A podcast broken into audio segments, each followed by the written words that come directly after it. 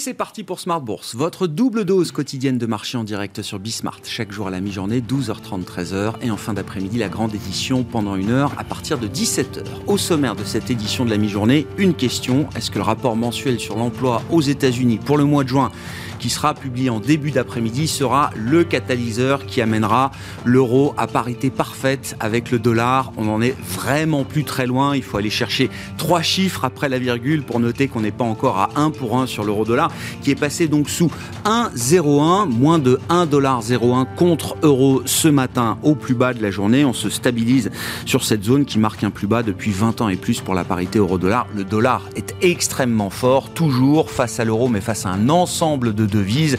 L'indice dollar, lui, est au plus haut depuis euh, plusieurs dizaines d'années euh, désormais et ce sera évidemment un des sujets de marché euh, clés cet après-midi dans l'émission à partir de 17h. Nous aurons évidemment la photographie complète du marché du travail américain qui reste en, bonne forme. Hein. Évidemment, le marché va devenir de plus en plus attentif aux premiers signaux de ralentissement du marché du travail euh, américain qui sont peut-être déjà observables sur des données hebdomadaires, mais en tout cas en mensuel, on entend encore des créations d'emplois substantielles, autour de 250 000 créations d'emplois attendues le mois dernier aux États-Unis et un taux de chômage qui reste proche de ses plus bas historiques, attendu en tout cas encore à 3,6% pour le mois de juin. Rendez-vous donc à 14h30 et 17h dans l'émission pour euh, commenter et euh, constater la, dynamique du marché du travail euh, américain. Comme chaque vendredi, nous nous intéresserons à vos finances personnelles avec chaque deuxième vendredi du mois notre rendez-vous banque privée, un cas pratique que nous amène Pascal Séville, banquière privée chez Odo BHF, qui sera avec nous en plateau. Évidemment, hein, le cas du jour s'intéresse au cas d'une personne morale. Et oui, la banque privée est aussi dimensionnée pour euh, gérer les affaires de personnes morales. Nous en parlerons dans quelques instants. Et puis, euh, question intéressante, comment est-ce que la nouvelle génération euh, d'actionnaires, comment est-ce que la nouvelle génération financière regarde les entreprises cotées en France? Quelles sont les entreprises françaises qui ont le plus de valeur aux yeux des jeunes actionnaires? Le palmarès des dernières palmes d'or des jeunes actionnaires, septième édition, a été dévoilé au début de l'été. Nous y reviendrons avec une des membres du jury qui est en cours de formation à l'EDEC, l'EDEC étant euh, le partenaire euh, avec la F2IC de ces palmes d'or des jeunes actionnaires. Et donc, Sarah Maria Roussou sera avec nous en plateau pour revenir sur ce palmarès et nous expliquer pourquoi elle s'oriente vers les métiers de la finance alors que ces carrières sont peut-être un peu moins demandées qu'il y a quelques années à la sortie des grandes écoles.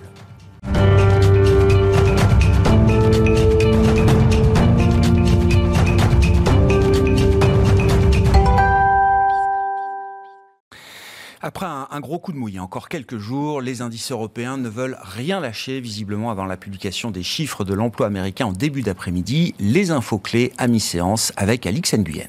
Après une progression d'1,6% hier, le CAC est désormais empreint d'une forte volatilité dans l'attente de la publication du rapport sur l'emploi américain en juin. Pour l'heure, on relève qu'en France, la balance commerciale a fait ressortir un déficit d'environ 13 milliards d'euros au titre de mai, à comparer à un déficit de plus de 12,7 milliards le mois précédent. Hier, à New York, le S&P 500 et le Nasdaq ont aligné une quatrième séance de hausse d'affilée sous l'effet de commentaires de deux responsables de la Fed. Christopher Waller affirme pour sa part que la Banque centrale pourrait resserrer ses taux de 75 points de base en juillet, puis de 50 points en septembre, laissant espérer des gestes de moindre ampleur par la suite et d'ajouter que les craintes de récession sont exagérées. Et puis euh, James Bullard, patron de l'antenne de Saint-Louis, estime quant à lui qu'il y a de bonnes chances de voir un atterrissage en douceur de l'économie américaine. À Tokyo, le Nikkei a nettement réduit sa progression initiale pour clôturer en hausse de 0,1% après un gain d'un 1,3% au meilleur de la séance, impacté euh, par l'annonce de l'agression par balle contre l'ancien Premier ministre japonais. Euh, Shinzo Abe a depuis succombé à ses blessures. Dans l'actualité des valeurs à suivre, à Paris, plus forte hausse du SRD, EDF bondit. L'État français prévoit de mettre de côté 12,7 milliards d'euros en vue de la nationalisation de l'électricien. Bruno Le Maire a précisé ce matin que ce budget servira aussi à d'autres investissements dans le secteur de l'énergie. Euraseo annonce la réalisation de la cession à Safran de sa participation majoritaire dans Aurolia. La Française des Jeux fait part de son entrée en négociation exclusive avec la société de solutions d'encaissement et de paiement Aleda en vue de son acquisition. Et puis le groupe agroalimentaire LDC annonce au titre de son premier trimestre 2022-2023 un chiffre d'affaires de plus d'1,3 milliard d'euros en hausse de 12,2% en comparaison annuelle. Tendance, mon ami, deux fois par jour, les infos clés de marché à 12h30 et 17h avec Alix Nguyen dans Smart Bourse sur Bismart.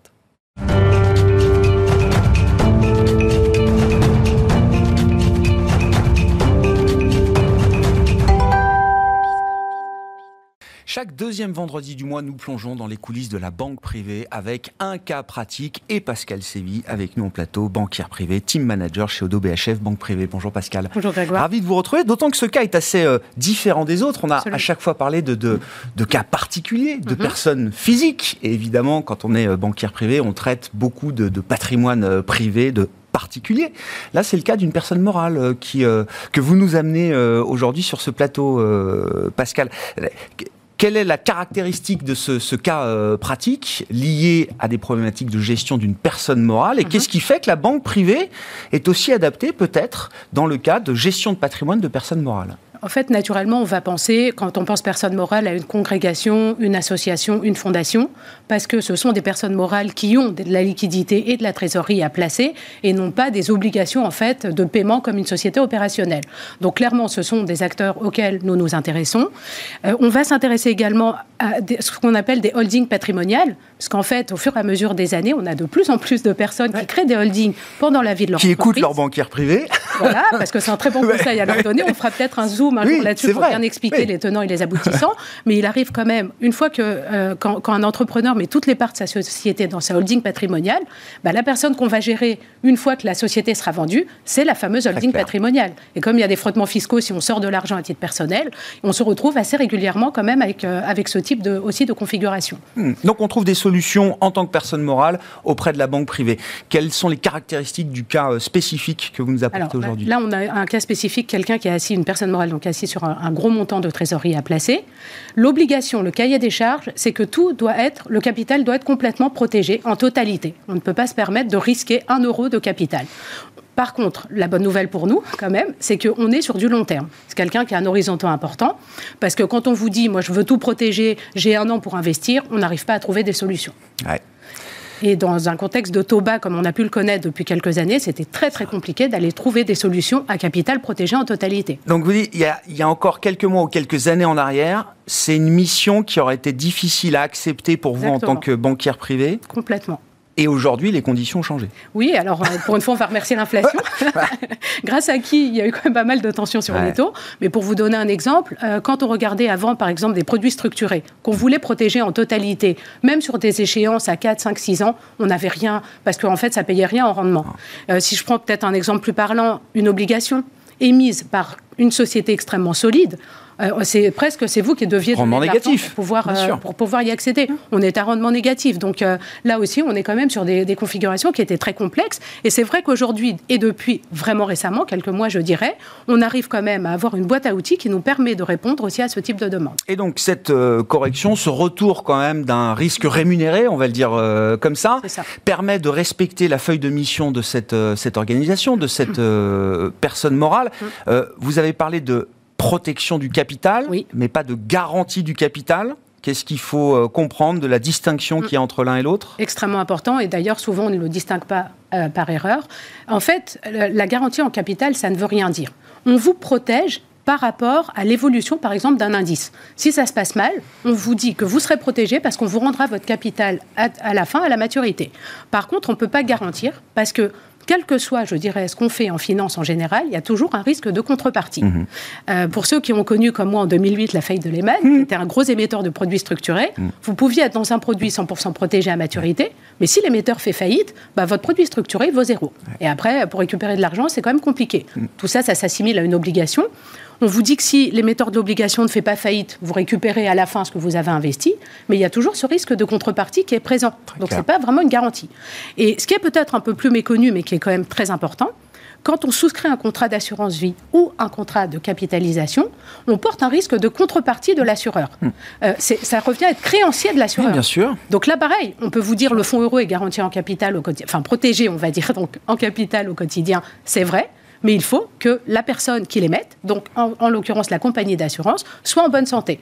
Donc quand on va faire son marché pour aller chercher des solutions, il est toujours extrêmement important de bien évaluer la santé financière de l'émetteur ou de la contrepartie. Mais bah, on n'y pense pas en tant que particulier quand on va déposer de l'argent à la banque. Mais enfin, cette question-là, elle doit aussi se poser, euh, même pour un particulier qui dépose. Est-ce que la banque dans laquelle je dépose de l'argent est suffisamment solide et m'offre cette garantie de me rendre l'argent le jour où j'en aurai besoin? Vous déposez 10 euros euh, sur votre compte bancaire, vous, vous êtes créancier de la banque et votre argent peut être ensuite utilisé à d'autres escients. Donc il faut bien comprendre quand même où on met les pieds là-dessus. Donc protection, oui, garantie, non. Bon, horizon de placement long, donc pour cette euh, personne morale, avec la mission de protéger le, capital. Qu'est-ce que vous avez proposé à ce client concrètement, euh, Pascal? On est justement allé chercher des compagnies d'assurance, donc on lui a proposé des contrats de capitalisation. On s'est adressé à deux compagnies différentes. D'abord parce que les offres ne sont pas toujours les mêmes, et parce qu'on a voulu aussi justement diversifier le risque de contrepartie. Donc la première compagnie à laquelle on s'est adressé nous a fait une proposition pour accéder à hauteur de 80% dans ce qu'on appelle un fonds euro croissance. Je vous on y reviendra. Il s'agit. Et les 20% restants ont été investis dans ce qu'on appelle des unités de compte, en dehors du fonds euro, pour respecter le cahier des charges. Ces unités de compte vont être investies dans des produits structurés qui sont, eux, 100% protégés à maturité. Donc cette configuration nous permet déjà de, de pouvoir répondre au cahier des Sur les 100% du capital. Exactement. Exactement. Alors peut-être, euh, avant de, de, parler de la deuxième solution qu'on a, qu'on a évoquée, donc le fonds euro-croissance. C'est un outil qui est quand même relativement récent, puisqu'il a été créé en 2014. Pourquoi ça? Parce que ça fait quand même des années que les fonds euros peinent, malgré tout, à continuer à faire cette, cette protection du capital mmh. au quotidien avec un rendement malgré tout positif. Donc il a été décidé en fait de, continuer à répliquer cet outil. Mais par contre, ce que les assureurs ont dit, c'est que la protection du capital ne se fera qu'à maturité. Donc les fonds recroissants, c'est 8 ans minimum de détention pour avoir la protection. Et ce qu'on va vous donner en échange, c'est un rendement qui est quand même plus intéressant. C'est toujours pareil, quand on a un horizon temps devant nous, on arrive à aller chercher quand même des solutions d'investissement un peu plus risquées, mais qui permettent de fructifier aussi avec le temps. On a beaucoup dit que c'est un produit qui n'a pas euh, trouvé son public. Oui, c'est vrai. C'est le moins qu'on puisse dire. Le dire euh, pudiquement. C'est ça. Parce que quand on compare les chiffres des fonds de recroissance par rapport aux fonds euros traditionnels, la proportion, elle est juste complètement dingue. Euh, c'est un produit. Bon, il est quand en même. En cours, hein, bien sûr. Oui, oui. Oui, oui. C'est ça. Mais c'est un produit qui est quand même assez récent. Et c'est vrai qu'il était vu comme quelque chose de complexe. On ne voyait pas vraiment la performance au jour le jour. Donc la loi Pacte a réformé les fonds de recroissance récemment. Maintenant, moi, je pense quand même que ça va grossir avec le temps. Parce que malgré tout, euh, cette protection capital à maturité, elle est intéressante. Et si on peut parfois tripler quand même, hein, je dirais, le rendement du fonds euro traditionnel, pour ceux qui ont du temps devant eux, c'est quand même intéressant. Hmm. Bon, si je reviens alors effectivement au contrat euh, que, que, vous avez euh, mis en place pour votre client, donc il y a ce fonds recroissance, 80% sur le fonds recroissance, 20% dans les unités de compte. Quelles ont été les autres solutions proposées chez d'autres compagnies d'assurance d'ailleurs sur les unités de compte, parce que ça a été commun aussi après à l'autre contrat, donc on est allé chercher là des produits structurés protégés à maturité. Mhm. En fait, comme on avait pas mal d'argent à placer, ça nous a permis de diversifier là encore les émetteurs, les maturités, les sous-jacents. Alors je vais vous donner un exemple. On a fait un produit qu'on appelle un tunnel de taux. Donc, qui est basé sur l'Euribor 3 mois, hein, qui est un indice de taux très connu. Et en fait, on garantit, quel que soit le niveau de l'indice, que, que la personne qui souscrit aura un minimum de 1,85. Donc, si l'Euribor est en dessous, on est à 1,85. Et un maximum de 3,35. Donc si sur la période il passe au-dessus, on sait qu'on aura euh, notre 3,35 quand même. Et à la fin, on rend le capital. Donc ça, c'est intéressant. C'est du rendement. On, est sûr d'avoir au minimum un 85. Mmh. Ça, c'est pas mal. Autre produit sur un indice Eurostock 50, on vous dit au bout de 6 ans, vous allez prendre une participation à la hausse de l'indice. Donc pour pouvoir protéger à 100%, c'est 80% de participation de hausse de l'indice. Et si ça se passe mal pour l'Eurostox, on vous rend votre capital. Donc c'est en fait, on a fait 4 ou 5 produits comme ça euh, dans ce contrat. Et, je reviens à ce que vous disiez au début. C'est vrai que les produits structurés, on en entend à nouveau beaucoup parler parce que volatilité de marché, parce que spread, parce que réécartement des primes de risque, etc. Et que c'est dans ces moments-là, on essaye de capter justement la, la, le, de loquer un peu de rendement mm. sur ce type, euh, ce type de, de produit. Ils n'ont pas toujours bonne presse, je dirais, à tort et à raison. À raison parce qu'il y a eu quand même beaucoup d'accidents. Quand on comprend pas le côté un peu black box, hein. Ah, le côté un peu black box, puis le risque d'émetteur, je parlais de Lehman tout à l'heure. Euh, parfois, il y a des options qui se désactivent en cours de vie. En revanche, quand on comprend bien et que c'est bien structuré, qu'on a confiance dans la personne qui nous le propose, c'est quand même une solution qui est extrêmement intéressante. Hmm. Autre solution que vous avez proposée à votre client, donc pour une deuxième compagnie d'assurance, avec une deuxième compagnie d'assurance. C'est ça. Là, on a fait deux contrats. le premier, on l'a investi en totalité sur ce qu'on appelle l'option capital protégée. Et le second, on a fait un contrat, moitié fonds euros traditionnel cette fois, moitié unité de compte, toujours dans cette approche produit structuré, protégé en totalité. Très clair. Et c'est quoi option finance euh, capital Option capital, protégé, euh, Pascal? Vous voyez quand même que les assureurs sont très créatifs dans notre pays, hein euh, puisqu'à part l'eurocroissance, ils ont aussi inventé ce concept. En fait, ils n'ont rien inventé puisque ça revient à peu près à un produit structuré là encore, mais c'est packagé au sein d'un contrat, donc c'est quand même intéressant. Là, en l'occurrence, on est allé chercher un, un produit qui termine en 2027, donc vous voyez, il y a une maturité aussi là-dessus. Et en fait, c'est une réplique, moitié la performance du fonds euro de cette fameuse compagnie, et l'autre moitié, c'est une exposition à l'Eurostock 50. 100% protégé en 2027. Donc, si on sort avant, on a toujours ce risque de ne pas avoir la protection. Par contre, 2027, quel que soit ce qui arrive à l'Eurostox, on est protégé. Protection à maturité. Exactement. Et euh, comme justement les compagnies, depuis quelques années, ont voulu encourager l'investissement en unités de compte, elles proposent souvent des bonus de rendement à condition qu'il y ait des unités de compte. Cette option capital protégée pour la compagnie s'assimile en fait à faire un placement fonds euro unité de compte. Donc, en plus, elle donne le bonus de rendement sur le, fonds euro tout au long de la vie de l'option. Hmm. Et on est protégé là encore à maturité. Hmm. Donc euh, c'est là encore un ah outil qui permet de respecter le cahier des charges. Et donc vous l'avez dit, alors euh, euh, troisième contrat, c'est la configuration assez classique finalement, fonds euro unité de compte. Voilà. Alors le fonds euro traditionnel est protégé en capital au quotidien, c'est ça sa particularité. Donc là aussi on est bon. Et la partie unité de compte, de nouveau, on va chercher ces fameux produits structurés. On pourrait imaginer d'aller mettre des obligations là encore. Alors on peut se dire qu'on n'est pas vraiment 100% protégé, mais quand on va chercher des acteurs qui ont extrêmement bonne qualité, le risque, il est quand même assez limité là-dessus aussi. Hmm. Vous l'avez dit, hein, ce, client, cette personne morale, il a un horizon de, placement qui est un horizon de long terme, hmm. qui justement justifie que vous, en tant que bancaire privé, vous puissiez euh, intervenir. Euh, s'il n'a pas besoin de, paiement opérationnel au quotidien, il peut avoir besoin de liquidité à un moment. Il peut avoir un coup dur, même s'il a bien planifié a priori euh, tout ça. Et donc, il y a de la ah. liquidité dans cette, cette ingénierie? Tout est liquide en totalité. Tout, tout ce qu'on avait proposé. Simplement, vous l'avez compris, la protection, elle est à maturité. Donc il y a toujours un risque quand on sort avant de ne pas bénéficier de cette protection en totalité. Et l'un euh, l'un des outils que nous avons à disposition dans ce cas-là, on met en place ce qu'on appelle une ligne de découvert. En fait, c'est du crédit lombard, donc c'est contre les portefeuilles, contre les actifs financiers, contre les contrats. Et s'il a un besoin de liquidité en cours de vie, il, en fait, il peut aller récupérer de l'argent sans se désinvestir. Et comme c'est très souple et qu'il rembourse sans pénalité tout ou partie du crédit, en cas de coup dur, ça lui permet quand même de, garder sa structure et de ne pas se désinvestir. Juste pour conclure, ça prend combien de temps de monter une solution de ce type, euh, Pascal?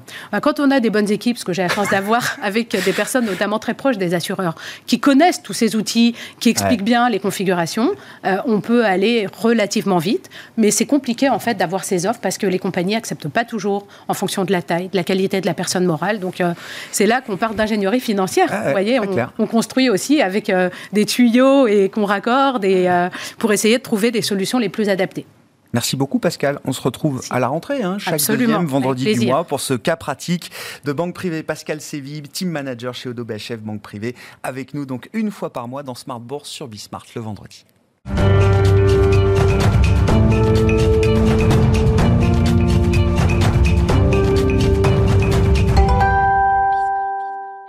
Et place à la nouvelle génération. Je dis, je dis ça pour nous deux, euh, Pascal, en accueillant Sarah Maria Russou qui est euh, avec nous en plateau, euh, étudiante en cours de parcours à l'EDEC. Bonjour Sarah Maria.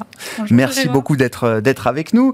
on va parler avec vous alors des septièmes éditions des Palmes d'Or des jeunes actionnaires organisées historiquement par la F2IC, la Fédération des investisseurs individuels des clubs d'investissement. Avec nous d'ailleurs à votre place d'habitude, mais c'est vous aujourd'hui qui remplacez Charles-Henri Dovini pour la bonne cause L'EDEC étant donc partenaire évidemment et organisateur et jury même de, ce, de ce, ces palmes d'or des, euh, des jeunes actionnaires vous allez nous dévoiler le, le, palmarès qui a été déjà dévoilé il y a, il y a quelques semaines de, de cela, mais expliquez-nous déjà comment fonctionne peut-être ce, ces palmes d'or et quel est le rôle que vous et les autres étudiants étudiantes de l'EDEC ont, ont, joué dans ce palmarès? Bien sûr. Alors, on est sur la septième édition, comme vous l'avez rappelé. Euh, c'est un projet pour les jeunes, euh, créé par les jeunes. Donc, on a un jury composé uniquement d'étudiants de l'EDEC. On a une méthodologie qui consiste en deux étapes. On a la première étape euh, qui est une étape qualitative.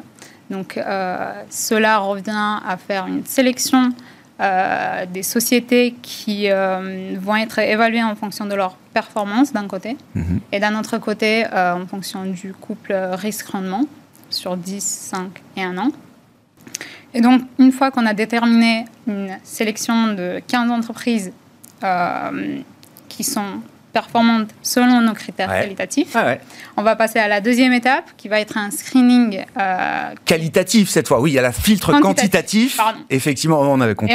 Et, et, ensuite l'étape qualitative. Une fois que les 15 présélectionnés par le filtre quantitatif ont été donc euh, mis sur la table, ensuite intervient le jury. C'est ça, Sarah C'est ça.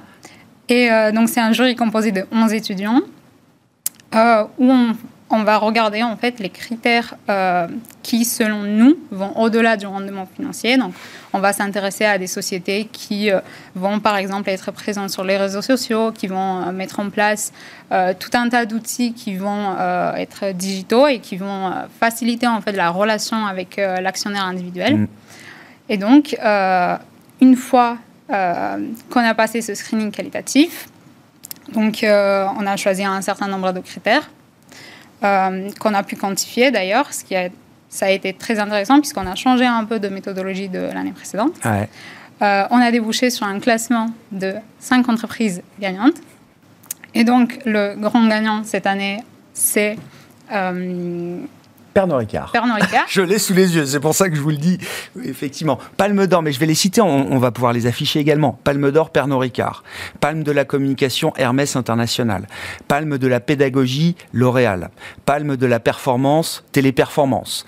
Et puis le palme coup de cœur des étudiants, Capgemini. C'est peut-être là où, j'ai envie d'entendre effectivement euh, ce qui a déclenché le coup de cœur du euh, jury pour euh, Capgemini. Mais juste si je regarde le reste, évidemment, chaque palme a ses critères euh, spécifiques, vous l'avez dit, euh, Sarah. C'est du très classique. Enfin, je veux dire, Pernod Ricard, Hermès, L'Oréal, c'est ce qu'on appelle du fonds de portefeuille, c'est les grandes et belles valeurs euh, françaises, qui, en 2022, ont donc toujours toutes les qualités nécessaires pour être les gagnants de ce type de, palmarès, Sarah Maria? Effectivement. Alors, on a donc la première étape qualitative, quantitative, pardon, euh, c'est vrai que euh, on retrouve les entreprises plutôt classiques puisque euh, on est sur des critères en fait qui, de notre point de vue, doivent être moins risqués puisqu'on part du principe que les jeunes vont chercher à avoir de la liquidité et donc on va investir sur le long terme et on préfère ne pas prendre trop de risques. Et donc effectivement, après ce screening, on a plutôt les entreprises du CAC 40 qui vont ressortir. Mais ces entreprises, c'est pas anodin puisque Pernod Ricard ou même Capgemini, qui est la palme coup de cœur, mm. ils ont fait énormément d'efforts euh, en termes d'outils digitaux. Ils sont très présents sur les plateformes où nous sommes présents, donc sur les réseaux sociaux. Ils font des efforts de communication envers les jeunes, envers l'actionnaire individuel. Et donc, pour Capgemini, qui est la palme coup de cœur, euh, on a regardé euh, le vote et donc les réponses, puisqu'on a fait un sondage qu'on a pu distribuer sur les réseaux sociaux. Et en fait, ça nous a permis de toucher euh, plusieurs étudiants issus de différents cursus. Donc, on a des étudiants euh, d'école d'ingénieurs, de prépa, de DUT, de BTS qui, qui ont pu participer à ce sondage. Et ce qui a été le plus intéressant, c'est que 51% des, des, personnes qui ont voté, ce sont des femmes.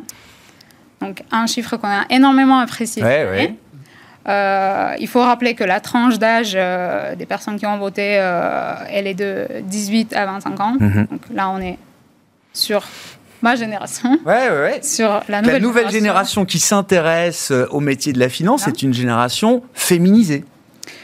Un peu plus, oui. Un peu plus, on voit les chiffres et c'est vrai que ça nous a, ça nous a impressionné de voir que cette année, il y a beaucoup plus de femmes qui s'intéressent à la finance et surtout Capgemini, puisque c'est une mmh. entreprise euh, plutôt. Euh, Bien disante? Oui, plutôt. Euh, on a eu beaucoup d'écoles d'ingénieurs qui, qui, ont été parmi ceux qui ont voté. Et donc, on peut imaginer que. Bien sûr, c'est un emblème pour des, des diplômés d'écoles d'ingénieurs. Mais en fait, je pense que les jeunes aujourd'hui s'intéressent à leur futur, à leur épargne. Et donc, euh, Capgemini, c'est une entreprise qui accompagne plein de sociétés dans la transition digitale. Et donc, c'est important puisque c'est un sujet qui nous parle mm. et on a envie d'être présent. Donc, que ce soit les femmes ou les hommes, euh, c'est un sujet qui nous intéresse, qui nous touche énormément. Et, euh, et euh, ça se voit aujourd'hui, surtout quand on s'intéresse énormément à ça. Et donc, les entreprises qui font des, des efforts vers ce sujet-là, de transition digitale, ressortent effectivement dans ce type de, Pascal, juste un commentaire. Moi, je suis frappé de voir Pernod, Hermès, L'Oréal. Je ne sais pas si c'est bien ou c'est pas bien. En tout cas, ces entreprises sont capables de, parfois séculaires, de se réinventer pour être à la hauteur des attentes d'une nouvelle génération d'actionnaires. Et c'est pour ça qu'elles sont toujours là aujourd'hui. Ah bah oui. En fait, parce que euh, c'est justement des sociétés qui savent innover, qui savent se réinventer, qui savent se diversifier et qui peuvent parler aussi à cette nouvelle génération. Mais c'est très plaisant de voir ça. Et d'ailleurs, ce que, ce que vous disiez sur les femmes qui s'intéressent à la finance, nous on voit aussi dans notre quotidien que les femmes s'intéressent beaucoup plus qu'avant à la gestion de leur patrimoine et osent beaucoup plus qu'avant venir rencontrer leurs banquiers, poser des questions, à tel point qu'on crée même des offres qui sont un peu spécifiques pour elles pour les mettre à l'aise et qu'elles puissent justement euh, bien euh, euh, se, poser les bonnes questions et prendre les bonnes décisions aussi pour elles. C'est un bon sujet, ça, peut-être. Non, mais qu'on pourra garder en tête pour, pour une, une prochaine intervention. Qu'est-ce qui vous intéresse, vous, dans la finance, Sarah Marie Vous êtes encore en cours de formation à l'EDEC, vous êtes en stage aujourd'hui dans une grande banque française, voilà, je le dis pour pas créer de, de, jalousie, mais qu'est-ce qui vous intéresse spécifiquement? C'est vaste, la, la finance. C'est ça. Alors, je pense qu'aujourd'hui, la finance, elle est beaucoup plus accessible en jeunes, euh, du fait de la vulgarisation de l'information financière, puisqu'on arrive à comprendre ce qui se passe. Et euh, le deuxième sujet, en fait, c'est l'inflation, justement. Nous n'avons pas connu des temps pareils avant. Et je pense que euh, les, deux paramètres liés font que euh, nous sommes presque obligés de s'intéresser à la finance. Hmm. Euh, et on se rend compte que c'est un sujet qui nous concerne. Euh, l'épargne pour plus tard, c'est un sujet qui nous concerne. et surtout, je pense qu'aujourd'hui, les jeunes, ils veulent recréer le monde dans le sens où on voit il y a de plus en plus d'investissements verts, il y a de plus en plus de propositions d'épargne verte. Et donc, ils ont compris que la finance avait un rôle à jouer dans, ce, cette transition, cette transformation, on l'appelle comme on veut, mais... Je pense que euh, on sent qu'on a un rôle à jouer dans cette transformation, dans cette transition, et euh, on a envie d'y participer. Et précisément, vous, vous avez déjà des, euh, en vous projetant dans votre début de carrière professionnelle qui commence en ce moment, Sarah Maria, vous avez déjà, je ne sais pas, des, des, des envies particulières dans le monde de la finance? Alors, euh, en tant que métier, j'entends. Hein. En tant que métier, euh, c'est vrai que lorsqu'on est étudiant, on est attiré par essayer euh, beaucoup de choses. On veut toujours tester la nouvelle chose, la nouvelle tendance, et donc on, s'intéresse énormément à ça. en ce qui me concerne, c'est vrai que la finance de marché, et c'est pourquoi je suis là, ça m'intéresse énormément. C'est un sujet qui, qui, je pense, concerne tout le monde. Euh, mais c'est vrai que d'un autre côté, euh, donc là je suis en stage dans une grande banque, comme vous l'avez rappelé, euh, la relation avec l'individu est très importante. Et donc je, je pense, eh ben. je pense que c'est pour ça aussi que les entreprises, lorsqu'elles font des efforts pour aller vers l'actionnaire individuel, ça nous touche, ça nous parle et euh, on change un peu de euh, la finance de marché classique, on va dire. Donc tous les efforts de ces entreprises-là sont très importants pour nous. Et euh, c'est un peu ça qui nous manque en fait dans la finance de marché, je pense, c'est la relation humaine qui dans la finance d'entreprise est beaucoup plus présente. Merci beaucoup euh, Sarah Maria d'être venue nous parler donc de ce, palmarès, cette septième édition, ce palmarès de cette septième, septième édition pardon, des Palmes d'Or des jeunes actionnaires organisés euh, par l'EDEC Business School bien sûr et la Fédération des investisseurs individuels et des clubs d'investissement. Sarah Maria Russou qui était donc euh, avec nous en plateau pour commenter et nous expliquer ce, ce septième palmarès. Voilà pour cette émission Smart Bourse de la mi-journée. On se retrouve à 17h en direct pour une nouvelle heure ensemble sur Bismart.